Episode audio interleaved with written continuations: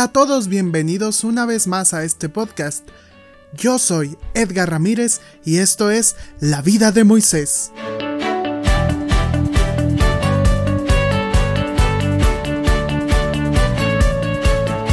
Hola amigos, ¿cómo están? Bienvenidos una vez más a este nuestro podcast La vida de Moisés.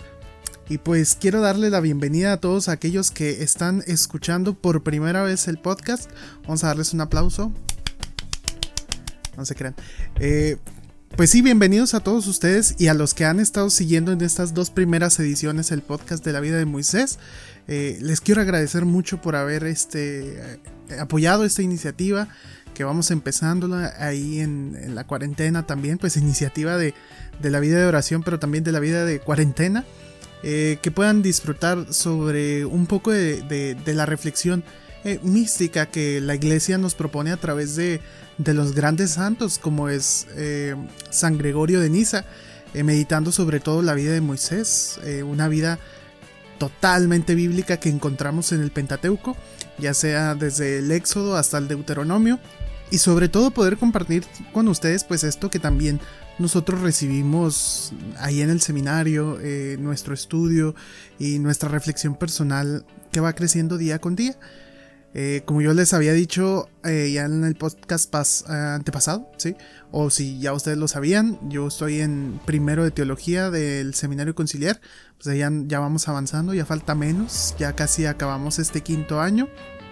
Y pues nada, querer compartir con ustedes un poquito de esta reflexión y no sé si ustedes vieron el día de ayer la reflexión de del Papa, bueno, en la bendición de la de Urbi et Orbi, eh, muy bonita reflexión, ahorita la estaba también repasando nuevamente, que habla de del Evangelio de Marcos en su capítulo 5, cuando los discípulos van en la barca y empieza una tormenta así bien, bien, bien fuerte, pues los discípulos eh, todos asustados y Jesús dormido y no, no, no. Eh, el Papa ahí hace una reflexión muy, muy bonita, como a despertar sobre todo de nuestras inseguridades y de nuestros miedos, que es lo que verdaderamente despierta, despierta nuestra incertidumbre, sobre todo ante estos tiempos de crisis. Eh, el Papa Francisco nunca nos deja solos como iglesia, siempre, siempre está ahí por nosotros como Cristo se lo ha encargado. Y pues agradecemos y oramos mucho también por él, por el Papa Francisco en estos tiempos de crisis que también, sobre todo en Italia, que ha sido una de las ciudades más afectadas por este virus.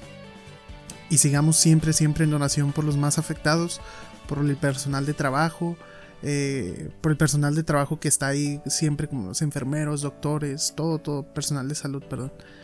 Eh, y pues nada, que sigamos siempre, siempre en esta misma línea de oración eh, para que esto pase pronto, que esto pase así como también dijo Papa Francisco, que despierta a Jesús sobre nuestras inseguridades, sobre nuestros miedos y nos protege porque nos ama. ¿Sí? Entonces, pues sigamos entonces con nuestra meditación sobre, sobre la vida de Moisés, la vida histórica que Gregorio nos pone ahí saliendo de, la Biblia toda esta historia y continuemos.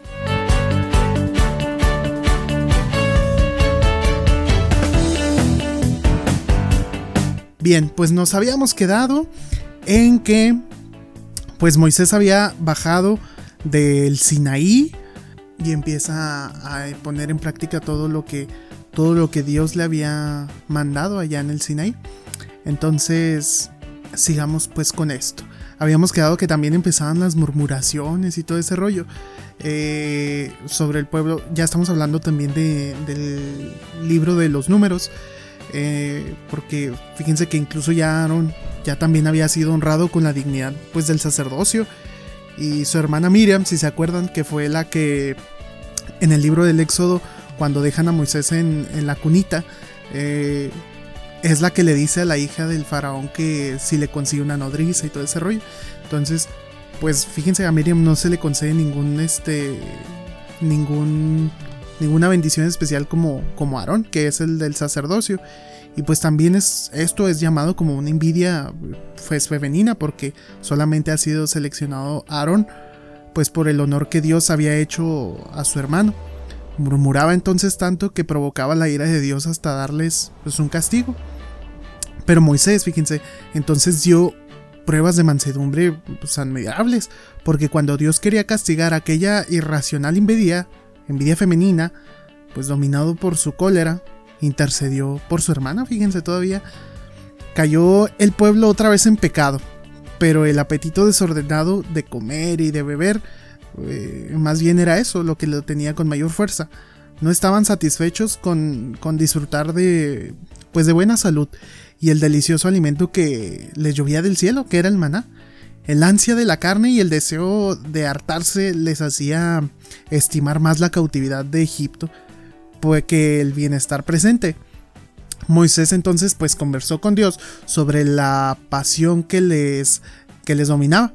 Dios les dio entonces a entender que no debían tener aquellos sentimientos cuando les concedió los que le lo que ellos deseaban, pues hizo que volaran bandadas de pájaros como una nube. Y esta casa, sobre todo, trajo la satisfacción de las ansias de carne. La avidez con que comieron causó a la mayor parte de ellos pues males tan grandes en el cuerpo que les hacía vomitar porque se sentían muy muy llenos. El hartazgo que les hacía enfermar de muerte. Esto era sobre todo para que sirvieran de ejemplo para que cuantos lo vieran aprendieran sobre todo la virtud de la templanza. Después de esto, Moisés envió exploradores a la región que, según la promesa de Dios, estaba por habitarse, esperaban habitar. Pero cuando regresaron, no todos dijeron la verdad. Algunos dieron falso testimonio y informes que desalentaban, con lo cual el pueblo pues se enojó contra Moisés. Pero aquellos no pusieron su confianza en la ayuda de Dios, quedaron privados de ver la vida prometida. Mientras caminaban por el desierto les faltó el agua por segunda vez. Al mismo tiempo les faltaba confianza en el poder de Dios. El anterior milagro de la piedra eh, no les bastaba para pensar que ahora tampoco les faltaría lo necesario. En vez de esperar confiadamente, prorrumpieron en acusaciones contra Dios y contra Moisés, hasta el punto de que la incredulidad del pueblo parecía desalentar al mismo Moisés. Sin embargo, este repitió el milagro y la roca abruptamente se convirtió en manantial. Brotó en ellos de nuevo la glotonería esclavizadora, con deseos de atiborrarse cuando en realidad no carecían de lo necesario para vivir. Suspiraban por la abundancia de Egipto. Cayeron unos castigos terribles sobre los jóvenes más rebeldes, serpientes que al picarlos les inyectaban veneno mortal Aquellas mordeduras les causaban la muerte. Por eso, inspiró Dios al legislador que con bronce fundido hiciese una serpiente. La puso en sitio alto para que pudieran verlo todos, todos en el campamento. De este modo cesó el castigo y libró de la muerte que causaban las serpientes. Quien mirara la serpiente de bronce no tenía por qué temer en nada a la picadura de las serpientes verdaderas. Aquella mirada era un antídoto misterioso que contrarrestara el efecto del veneno. Qué raro, ¿verdad? Surgió en el pueblo entonces una insurrección contra Moisés, porque algunos querían usurpar el sacerdocio. Moisés intercedió por ellos, pero el castigo de Dios les resultó más fuerte que la misericordia de Moisés.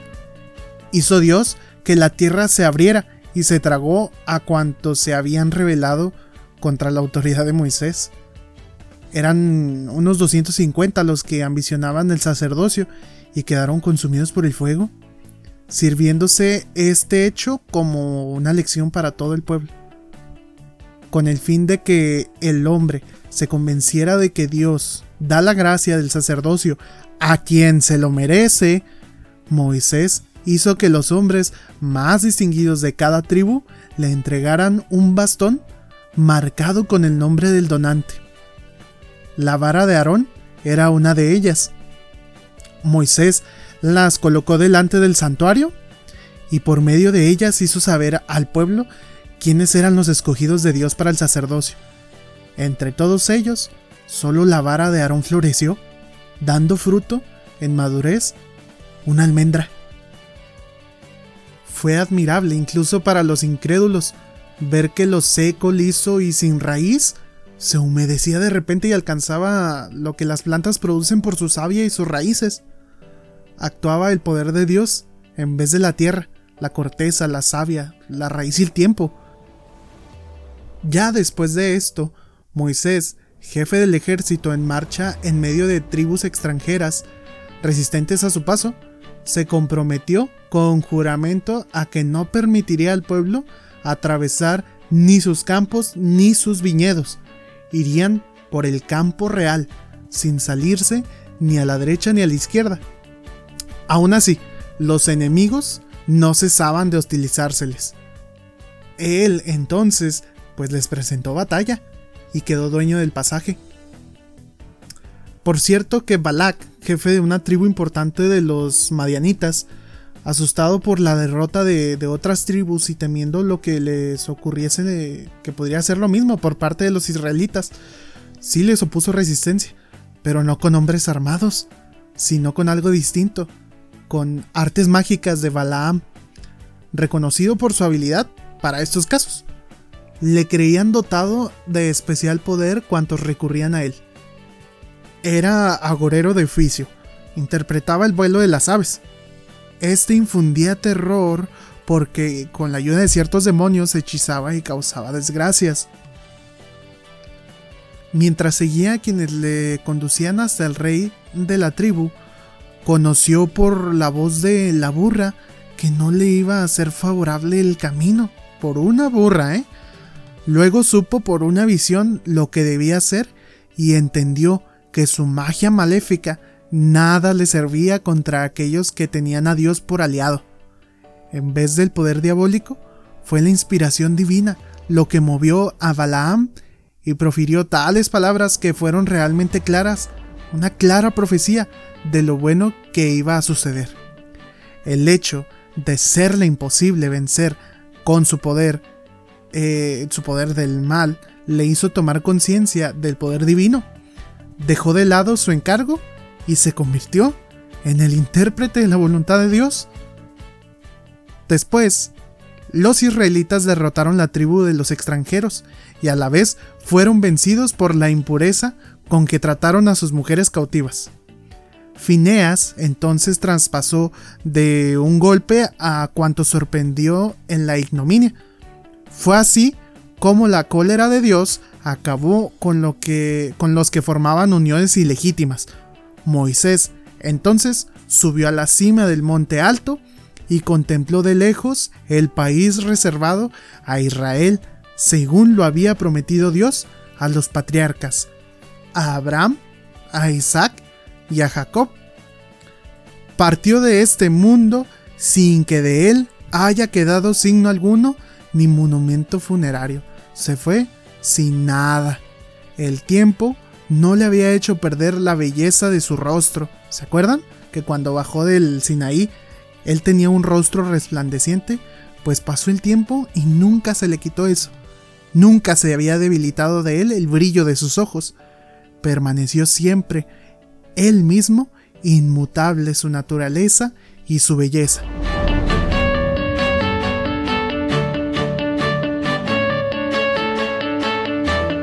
Pues bien, ya hemos tratado las grandes líneas de esto conforme al sentido literal de la historia. Si bien pues nos alargamos poquito eh, para ahondar en su espíritu, ahora viene lo chido, ahora sí viene, viene lo mero, mero bueno. A partir del siguiente podcast, ahora aplicaremos los hechos de principio a fin de lo que se ha propuesto para progresar sobre todo en la virtud. Pues vamos a iniciar desde el principio de la vida de Moisés, pero ahora con algunas interpretaciones muy muy interesantes. De hecho, por estas interpretaciones fue mi intención de poder hacer este podcast. Entonces, pues bueno, ya repasamos toda la historia de Moisés de principio a fin, desde que nació hasta que murió. Entonces, ahora sí, viene lo mero mero bueno. Entonces, nos vemos el siguiente podcast mañana con el favor de Dios para poder, eh, ahora sí, adentrarnos de lleno y ver qué nos propone Gregorio de Niza sobre todo para crecer en nuestra vida espiritual ahora que tenemos el tiempo de reflexionar, de poder estar con nosotros mismos, de tener un poquito de paz en nuestra vida, de nuestro ajetreo. Y pues nada, espero que te haya gustado esta historia. Aunque ha sido un poquito larga, la verdad, sí, no te lo voy a negar, pero es muy interesante porque ahora sí, esto, esto viene a ser el parteaguas de lo que, de lo que queremos expresar, de lo que te queremos compartir. Y entonces, si te ha gustado, compártelo con tus amigos. Ahora sí ya se viene lo bueno. Y ahora sí, prometo que van a ser un poquito más reducidos de tiempo los nuevos podcasts. Porque ahora nos vamos a dedicar puntito por puntito de la vida de Moisés. Entonces, pues nada. Te agradezco mucho que hayas sintonizado este podcast y nos vemos el día de mañana, 29 de marzo.